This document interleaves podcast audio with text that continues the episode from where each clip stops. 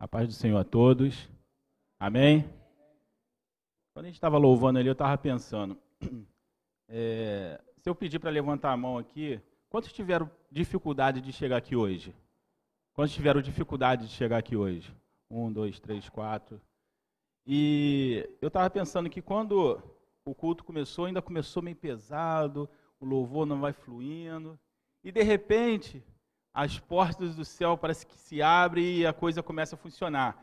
E aí eu fico pensando que Jesus falou assim: olha, as portas do inferno não vai prevalecer. E eu fico pensando, as portas do inferno não vai prevalecer nessa igreja também, porque o Senhor tem, tem chamado um povo diferente, tem chamado um povo para fazer a sua obra verdadeiramente. E isso é motivo de estarmos muito felizes. É, vamos abrir a palavra do Senhor em 1 Coríntios 13, versículo 1. Um texto que todo mundo conhece, bem conhecido. Mas vamos ver o que o Espírito de Deus tem preparado para nós nesta noite. E diz assim: Ainda que eu falasse as línguas dos homens e dos anjos e não tivesse amor, seria como metal que soa ou como sino que tine. Ainda que eu tivesse o dom de profecia e conhecesse todos os mistérios e toda a ciência, ainda que tivesse toda a fé, de maneira tal que transportasse os montes e não tivesse amor, nada seria. Ainda que distribuísse toda a minha fortuna para sustento dos pobres, e ainda que entregasse o meu corpo para ser queimado e não tivesse amor, nada disso me aproveitaria. O amor é sofredor, é benigno, o amor não é invejoso, o amor não trata com leviandade não se ensoberbece, não se porta com indecência, não busca os seus interesses, não se irrita, não suspeita mal, não folga com a injustiça, mas folga com a, com a verdade. Tudo sofre, tudo crê, tudo espera, tudo suporta.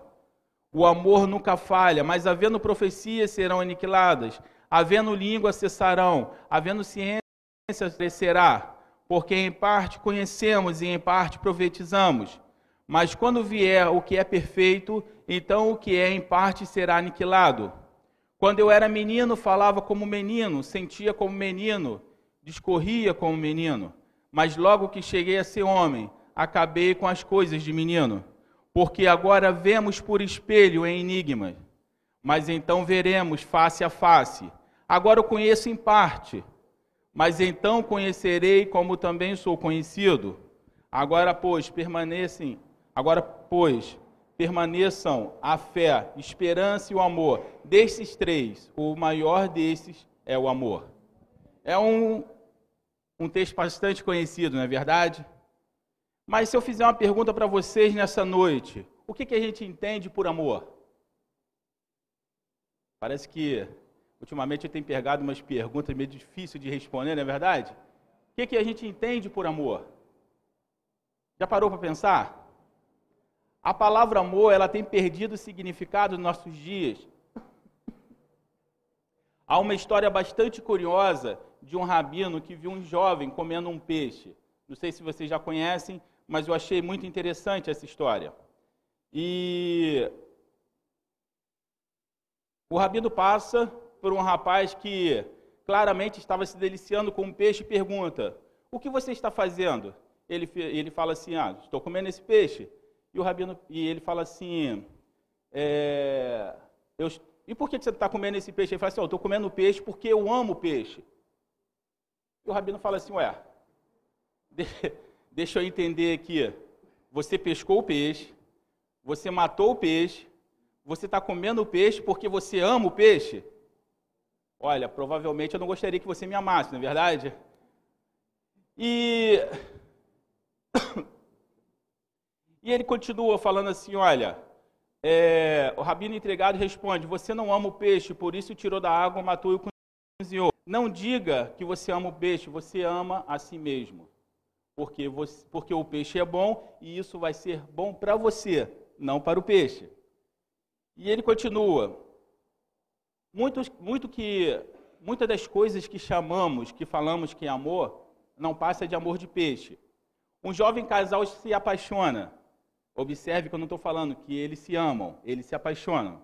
um jovem casal ele se apaixona. E o que, que isso significa? Significa que ele viu nesta mulher alguém que ele crê que poderá prover todas as suas necessidades físicas e emocionais.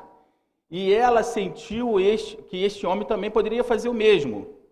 Confundimos amor com paixão. Tá esquisito aqui. Alô? Tá dando. E, e aí nós confundimos amor com paixão. O amor não é quando você espera que alguém faça alguma coisa para você. É uma troca. Não é isso.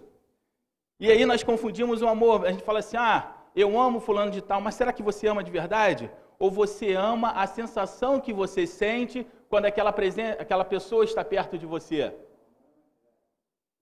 Não é verdade? Você ama aquela pessoa de verdade ou você gosta da sensação que ela te traz? Tipo, ela chega e você fica feliz. Será que você está amando a pessoa ou você está amando a si mesmo? Já pararam para pensar? Raciocina aí. O amor não é sobre o que vou receber, mas sim sobre o que vou dar. A cabeça fica bastante confusa porque não estamos acostumados a nos anular. Quando a gente fala de amor, a gente tem que anular a nós mesmos, porque nós acabamos de ler o texto que o amor tudo suporta, tudo crê e nada espera. E na, na, verdade, nós somos acostumados ao contrário, esperar que alguém faça alguma coisa por nós. E no momento que alguém não faz alguma coisa por nós, nós deixamos de amar, nós tomamos é o que? Raiva, não é verdade? Então, onde estava o amor? Observe. Observe essa primeira parte do versículo que nós lemos, é, que fala assim: Ainda que eu falasse a língua dos homens e a língua dos anjos, sem paixão, como seria essa pessoa? Vamos, vamos começar a passar de versículo a versículo aqui, ó. Ainda que eu falasse a língua dos homens e a língua dos homens. Vamos parar e pensar numa pessoa que fale vários idiomas, que tenha facilidade de falar vários idiomas e que até consegue falar a língua dos homens. E essa pessoa não tem o amor. Me fala aí, como essa pessoa seria? com os nossos parâmetros de hoje em dia, como seria essa pessoa? Seria uma pessoa completamente arrogante, não é verdade? Quantas pessoas hoje que nós conhecemos que têm um conhecimento elevado e elas se acham, ela se acha completamente superior às outras, não é verdade? Então, ele vai falar: olha, ainda que falasse a língua dos homens e a língua dos homens, se não tivesse amor, nada seria, porque, na verdade, ele continua ali, ó, seria como um metal que soa ou como um símbolo que retine. Não é, restaria nada além do som sem vida. Quando a gente é, quer pregar para pessoas, que é falar de Deus para pessoas, se a gente usar apenas o nosso intelecto, sem que isso tenha a ministração do Espírito Santo, sem que o Senhor enche nosso coração de amor, de compaixão, não passa de palavras vazias, não passa de palavras que só vai fazer som, mas não vai fazer nada. Interessante que eu, é, outro dia a gente estava orando aqui com, com o pastor Ludwig, e o Senhor deu uma revelação para ele que eu achei extremamente aterradora, na verdade, quando ele falava que o lugar mais perigoso da terra é esse lugar aqui, ó. O lugar mais perigoso da terra é esse lugar aqui, aonde as pessoas pregam e muitas vezes pregam o que não estão vivendo. Até um, um amigo meu falou assim: Ah, mas eu ouvi alguém dizendo que é, eu posso estar errado, mas eu vou pregar e de repente o Senhor vai fazer obra no coração de alguém. Eu até acredito que sim. Mas tudo que eu falar também poderá ser usado contra mim. Porque eu não posso pregar uma coisa da qual eu não vive. Eu, eu não vivo. Eu não posso pregar do amor de Deus se eu não vivo o amor de Deus. Eu não posso pregar do amor de Deus se eu viro as costas para as pessoas. Eu não posso pregar o amor de Deus se eu não estou mostrando isso. Então, um dos lugares, o lugar mais perigoso é aqui falar o que não se vive. E se eu for uma pessoa que conhece extremamente a Bíblia, que tem uma, uma, uma, uma locução maravilhosa, mas se diante disso nada tiver amor, não passo de um sepulcro caiado. Não vou fazer diferença alguma. Mas a palavra de Deus, ela faz toda a diferença. E olha só o que, que diz a palavra de Deus em Gênesis 1, versículo 3, que diz assim: Disse Deus, haja luz, e houve luz. Olha o poder da palavra. Disse Deus, haja luz, e houve luz. Existência através da palavra, onde o benefício é para quem, não para quê. Ou seja, quando Deus faz com que haja luz, esse benefício para Deus não faz diferença nenhuma, porque Ele já é toda a luz. Lembra lá em Apocalipse que fala: olha, quando, quando a Nova Jerusalém descer, não haverá mais sol, porque a sua a glória de Deus vai iluminar toda a terra. Então, assim, quando Ele cria a luz, a luz não é para Ele, mas a luz é para a criação de quem, é, é para o benefício de quem Ele ainda vai criar. Começa, você começa a perceber como Deus age. Nem mesmo Deus está fazendo a coisa para ele, está fazendo para um homem, mostrando o amor dele. Jesus manifesta esse ensinamento, como está escrito em Hebreus 1:3, que diz assim: O Filho é o resplendor da glória de Deus e a expressão exata do seu ser, sustentando todas as coisas por sua palavra poderosa. Depois de ter realizado a purificação dos pecados, ele se assentou à direita da majestade de Deus. Ou seja, Jesus se anulou por amor ao Pai. Lembra que ele fala: olha, se, se possível, passe de mim esse cálice, mas todavia não seja feita a minha vontade, mas a vontade do Pai que está no céu. Então ele se anula, ele anula a vontade dele em amor ao Pai, fazendo com que sua, é, fazendo sua vontade para que o resplendor da glória de Deus fosse estabelecida nas suas ações. Então, quando ele nega a si mesmo, a glória de Deus está sendo refletida nas ações de Jesus. E Jesus nos ensina para que também as nossas ações possam estar refletindo a glória de Deus. E aí, uma das coisas que, talvez um lema que, é, que vai ser até escrito em uma dessas portas, segundo o pastor falou, ele vai colocar assim: eu não vou fazer nada que Jesus não faria. E não vou falar nada que Jesus não falaria. E isso quer dizer também que eu vou fazer o que Jesus faria. Então, se eu vejo uma pessoa necessitada, eu vou, vou dar as costas para ela? De forma alguma. Porque Jesus não daria as costas para ninguém. Na verdade, tudo que ele pergunta é: o que queres que eu te faça? E essa noite Jesus está perguntando: o que queres que eu te faça? Qual a sua necessidade? Qual os seus, os seus medos? Qual é a sua necessidade? No versículo 2, Paulo afirma que, que, mesmo que tivéssemos toda a fé de maneira tal que transportasse os montes e não tivesse amor, nada seria. Essa passagem ela me fez pensar bastante. Quando entendemos que Jesus disse, essa passagem ela me fez pensar bastante, porque Paulo fala assim: olha, ainda que nós tivéssemos uma fé que mandasse os montes se transportar de um lado para outro e não tivesse amor, nada seria.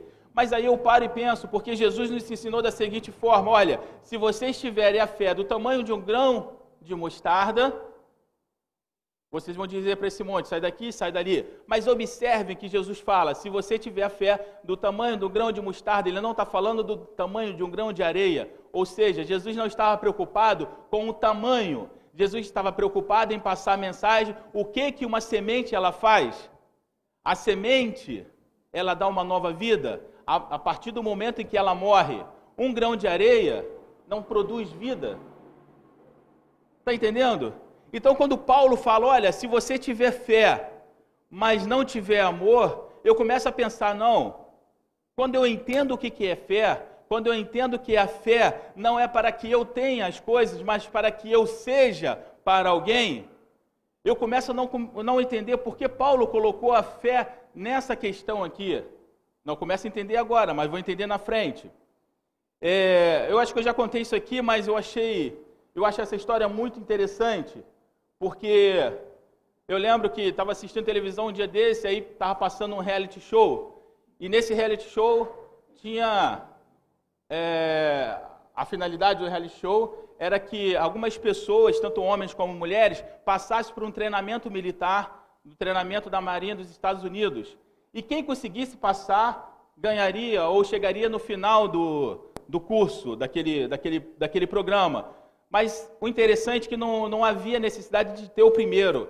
Na verdade, o, curso, o, o programa queria saber quantas pessoas conseguiria chegar ao final. E se não me engano, acho que era 30 pessoas que começam o, esse programa. E quando eu assisti, eu já assisti o último episódio. E no último episódio só tinha quatro pessoas. E a próxima missão desses caras era andar 26 quilômetros com uma mochila de 30 quilos para poder chegar. A, eles estavam fugindo, então eles tinham que andar 30 quilômetros. E no meio do caminho, mais um desiste, só ficam três. E aí eles começam a andar e eles vão se separando. E o que está na frente chega já numa distância, já tinha percorrido 23 quilômetros e meio. Só que ele não sabia quantos quilômetros era. E quando ele chega, quando ele percorre 23 quilômetros e meio, ele senta debaixo de uma árvore e começa a pensar em desistir. E os instrutores que estavam seguindo ele sabia que já estava quase chegando. E os instrutores não poderiam falar que faltava pouco. E os instrutores começam a falar, cara, você tem certeza que você vai desistir? Você tem certeza? E ele pensando, cara, eu não aguento mais, minha perna dói, minhas costas estão tá doendo, eu já andei demais, não aguento mais. E eu fiquei pensando, na cabeça do, do instrutor devia estar pensando assim, cara, falta dois quilômetros e meio. Você aguentou 10 dias, você andou 23 quilômetros e meio. Falta apenas dois quilômetros e meio para você chegar. E de repente ele levanta e fala assim, ah, vou andar mais um pouquinho e aí ele começa a andar, e aí ele consegue chegar no final. Quando ele chega no final, o instrutor chega para ele e fala assim: Cara, parabéns, você conseguiu a prova, meus parabéns, mas vou te dar mais uma notícia. Você também conseguiu terminar o programa. E aí ele fica feliz, e eu fiquei pensando: se ele tivesse desistido ali, naquela, naquela hora ali, e depois ele descobrisse que aquele era o último último desafio e descobrisse que só faltava dois quilômetros e meio. Como ficaria a cabeça desse, desse rapaz? E eu fico pensando que a nossa vida é exatamente assim. Eu tenho até um, um irmão ali que é PQD, paraquedista, ele vai saber do que eu estou falando. Quantas vezes a gente já quis desistir em exercícios? Fala para mim, não é verdade? Quantas vezes a gente pensou que o corpo não aguentava mais? Eu não sei se lá eles falavam isso, mas no meu batalhão eles falavam assim: quando o corpo não aguenta, a moral sustenta. Não é verdade?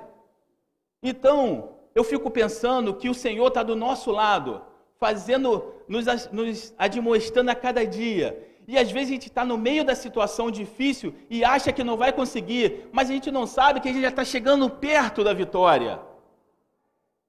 E você não pode desistir. Mas o Senhor, Ele não vai falar para você, olha, você está chegando, porque Ele quer que você creia nele. Isso se chama fé. E aí, o segundo colocado também fez o mesmo percurso, parou na mesma árvore. Eu acho que ali era o lugar mais, mais, mais difícil. E de repente ele levanta, ele vai embora, ele chega. E quando ele consegue cruzar a linha, o instrutor pergunta assim para ele: Como? O que, o que te levou a completar essa, essa missão? O que te levou a chegar até o final? E ele falou uma coisa que eu fiquei assim, muito pensativo. Ele falou assim: Eu fiz isso pelos meus amigos que não conseguiram. E eu falei assim, no mesmo momento eu parei e pensei, isso é uma expressão de fé? Porque você faz, não é para você, você faz para alguém. Você segue o caminho porque o seu exemplo vai fazer que o outro também te siga. Você continua a caminhada porque a sua caminhada vai fazer com que outras pessoas consigam chegar também. Isso é expressão de fé, não é a fé que a gente conhece, egoísta, da qual eu falo assim: a minha fé vai me tirar dos meus problemas, a minha fé vai pagar as minhas contas, a minha fé vai fazer. Por isso que Paulo fala: olha, se você tiver fé, mas não tiver amor, nada seria. Mas ele está falando não da fé genuína, ele está falando dessa fé egoísta que nós temos. E aí, eu fiquei pensando nesse programa e fiquei pensando o seguinte: imagine uma coisa. Imagine uma coisa comigo. Esses dois homens que chegaram no final. Imagino que eles estão fazendo um percurso de 26 quilômetros. E aí eles andam, sei lá, 20 quilômetros. E o primeiro para e pensa assim: eu estou muito cansado, eu não aguento mais, mas eu tenho fé, e a minha fé vai fazer com que um helicóptero apareça, me tire daqui e me leve e me leve para a linha de chegada. Preste atenção. A fé desse cara fez com que um helicóptero chegasse, tirasse ele dos 20 quilômetros, faltando 10 ainda, e o levasse até o final. Esse é o primeiro exemplo. O segundo exemplo, o outro também anda 20 quilômetros, e quando ele não aguenta mais, ele se, ele se ele senta e ele fala assim: Senhor, eu não aguento mais, mas me dê força para chegar até o final. E ele se levanta e ele continua caminhando. Qual desses dois é o exemplo perfeito de fé? Me diz aí. Qual dos dois? Oi? O segundo? O primeiro não é exemplo de fé? Tem certeza que o primeiro não é exemplo de fé? Oi? É uma fé egoísta. Mas, se o segundo é o exemplo de fé, por que, que a gente usa o primeiro exemplo nas nossas vidas? Senhor, me tira desse, dessa situação. Senhor, me tira, porque a nossa fé, ela serve para quê? Para nos tirar do problema e chegar no final. Você tem que passar. Quando na verdade o Senhor está falando, olha, você precisa passar cada processo. A sua fé não é para te tirar daqui e te dar uma vantagem. A sua fé é para fazer você seguir o vale da sombra da morte, chegar até o final e ser vitorioso. Mas nós estamos falando, Senhor, manda o helicóptero, me tira daqui, e me coloca lá na frente, que esses 10 quilômetros eu não quero andar. Não é verdade? E é essa fé que Paulo fala. Se essa fé, que você, se você tiver essa fé, essa fé não tem amor. Porque quando você faz dessa, dessa forma, você está pensando apenas em você mesmo. E Jesus, todas as vezes que pôde mostrar a sua demonstração de fé, o que, que ele fez? Ele foi preso. E aí é, Pedro vai lá, corta a orelha do, do, do cidadão lá, e Jesus fala assim: para que você está fazendo isso? Vai lá, coloca a orelha no lugar. Você está doido? Você não acha que se eu quisesse eu pediria miríades e miríades de anjo e, eu, e acabaria com todo mundo aqui e eu saía daqui tranquilo? Mas não é isso. Isso não é fé, porque a fé não foi feita para proveito próprio, a fé foi feita para alguém, para alguém, não para que eu tenha. Está entendendo? E uma outra situação, quando Jesus é tentado e o diabo chega para ele e fala assim: Você está com fome? Por que você não pede para essas pedras virarem pão? A fé poderia fazer isso, mas ele fala: Não, nem só de pão vive o homem, mas eu não vou usar a fé em proveito próprio. Mas a minha perseverança vai fazer com que outras pessoas, e até chegar a nós, sejam exemplo. Então, quando Paulo fala, olha, se você tiver fé do tamanho que faça uma monte, sai daqui e sai de lá, isso não é fé, isso é crença. E crença não leva ninguém a lugar algum. A fé não é para que você tenha, mas é para que você faça por alguém. E aí ele continua. No versículo no versículo 9 e no versículo 10, ele fala assim: olha, o amor nunca falha, mas havendo profecia, serão aniquiladas, havendo línguas, cessarão, havendo ciências, desaparecerá, porque em parte conhecemos e em parte profetizamos. A profecia ela pode parar, as línguas estranhas ela pode parar, mas o amor de Deus nunca vai se acabar. Aonde, da onde você tirou isso, Marcos? Eu vou fazer, eu vou mostrar para vocês. O povo de Israel depois da, da destruição do templo até a vinda de Jesus, o Senhor já não falava mais no meio do seu povo. Toda profecia havia cessado, toda manifestação de profecia não existia mais, mas o amor de Deus nunca deixou de ser uma verdade, uma verdade na vida de Israel. Então o amor está acima da profecia, acima dessas manifestações, porque está falando, olha, ainda que falhe, ainda que a profecia ela seja aniquilada, mas o amor ele jamais acabará.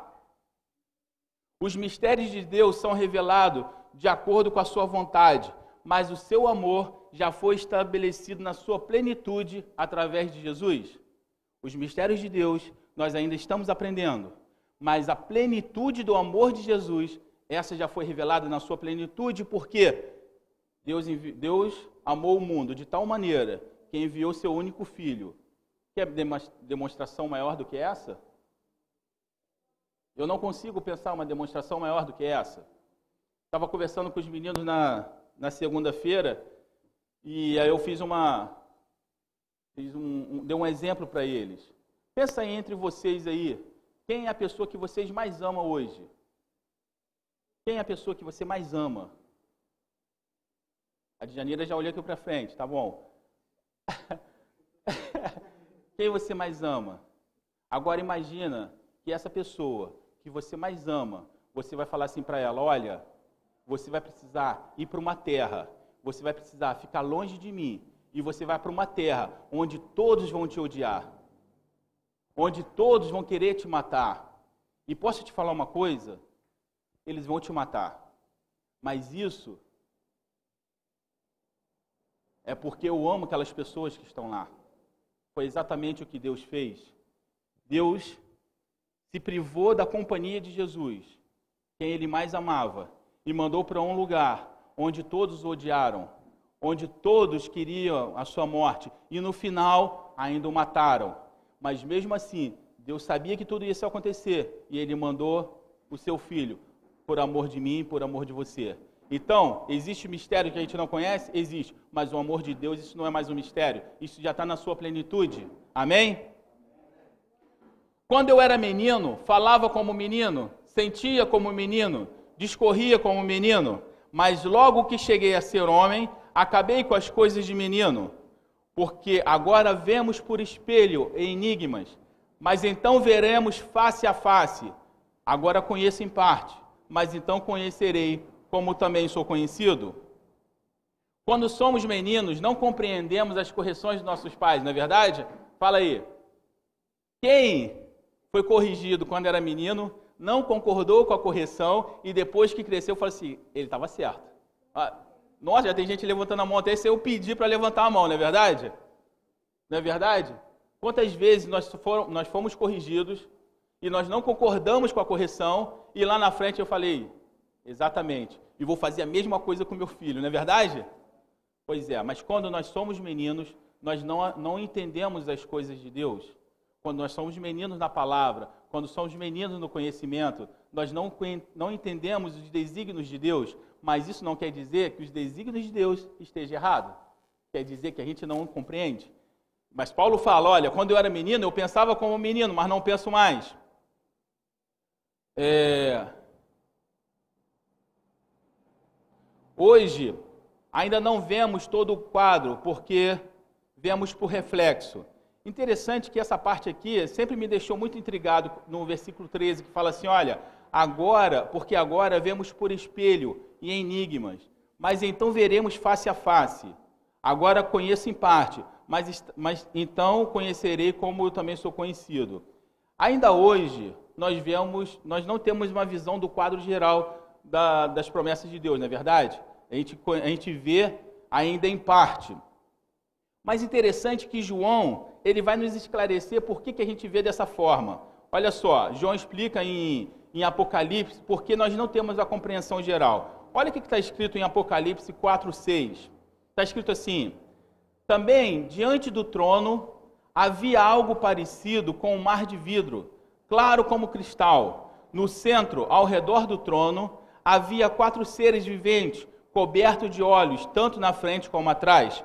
Ou seja, ainda não temos uma visão completa porque existe um mar que distorce a nossa visão. Então, o trono de Deus, ele está no mar de vidro. E isso distorce a nossa visão, porque a gente ainda não tem uma visão completa, a gente não consegue ver completamente o que está acontecendo. E, mas assim como o véu que aqui foi rasgado quando Jesus morreu na cruz, dando acesso ao, Santos dos, ao Santo dos Santos, haverá um dia em que, em que veremos face a face, porque o mesmo João afirma em Apocalipse 21, 1, que diz o seguinte: Então viu o novo céu e uma nova terra, pois o primeiro céu e a primeira terra tinha passado, e o mar já não existe. Isso me deixava muito intrigado, porque quando ele fala o mar já não existe, eu ficava pensando, será que é o mar mesmo que, que não vai existir? E eu ficava pensando, mas Deus fez tudo perfeito, e ele não ia acabar com o mar físico. E algumas pessoas falaram assim, ah, isso aí deve ser multidões, mas aí eu fui compreender que o que separa a nossa visão hoje da visão espiritual é esse mar onde o trono de Deus está, que é o mar de vidro, e a gente não consegue ver, mas quando ele vier, esse mar será aniquilado. Da mesma forma como o véu foi rasgado no dia em que Jesus morreu, que deu acesso aos santos dos santos, nós também teremos acesso ao Pai sem que nada nos atrapalhe. E aí sim, nós não, não vamos ver mais por enigmas, vamos ver face a face. Alguns dizem que esse mar que eu acabei de falar é um mar literal, mas em Zacarias 14, 8 diz o seguinte: Naquele dia também acontecerá que sairá de Jerusalém águas vivas, metade para o mar do norte, metade para o mar oriental e metade delas para o mar ocidental. No verão e no inverno sucederá isso. Ou seja, então o mar de verdade vai existir, porque as águas de Jerusalém vai para o mar do norte, do oriental e ocidental. Então o mar existe. O que não vai existir vai ser isso que nos atrapalha de ver realmente a glória do Senhor. E, e depois disso, aí vai vir uma coisa maravilhosa, porque ele fala assim em Apocalipse 21, 3 e 4. Coloca aqui, por favor. 21, 3 e 4, que diz assim: E ouvi uma grande voz do céu que dizia: Eis aqui o tabernáculo de Deus com os homens, pois com ele habitará, e eles serão o seu povo, e o mesmo Deus estará com ele e será o seu Deus. E Deus limpará dos seus olhos toda lágrima, e não haverá mais morte, nem pranto, nem clamor, nem dor, porque as primeiras coisas já são passadas. E aqui termina a totalidade do amor de Deus. Tudo que ele faz na nossa vida, enviar Jesus, nos preparar, é para esse dia em que ele vai habitar conosco e já não haverá mais dor, não haverá mais sofrimento, não haverá mais angústia, porque ele vai habitar junto conosco. E doenças também não haverá, porque ele será nossa cura. O sol não vai precisar ver, porque ele vai clarear tudo e nós viveremos nessa é, nós viveremos junto com Deus para todo sempre. Amém? Que o Senhor possa nos abençoar nessa noite. Rabino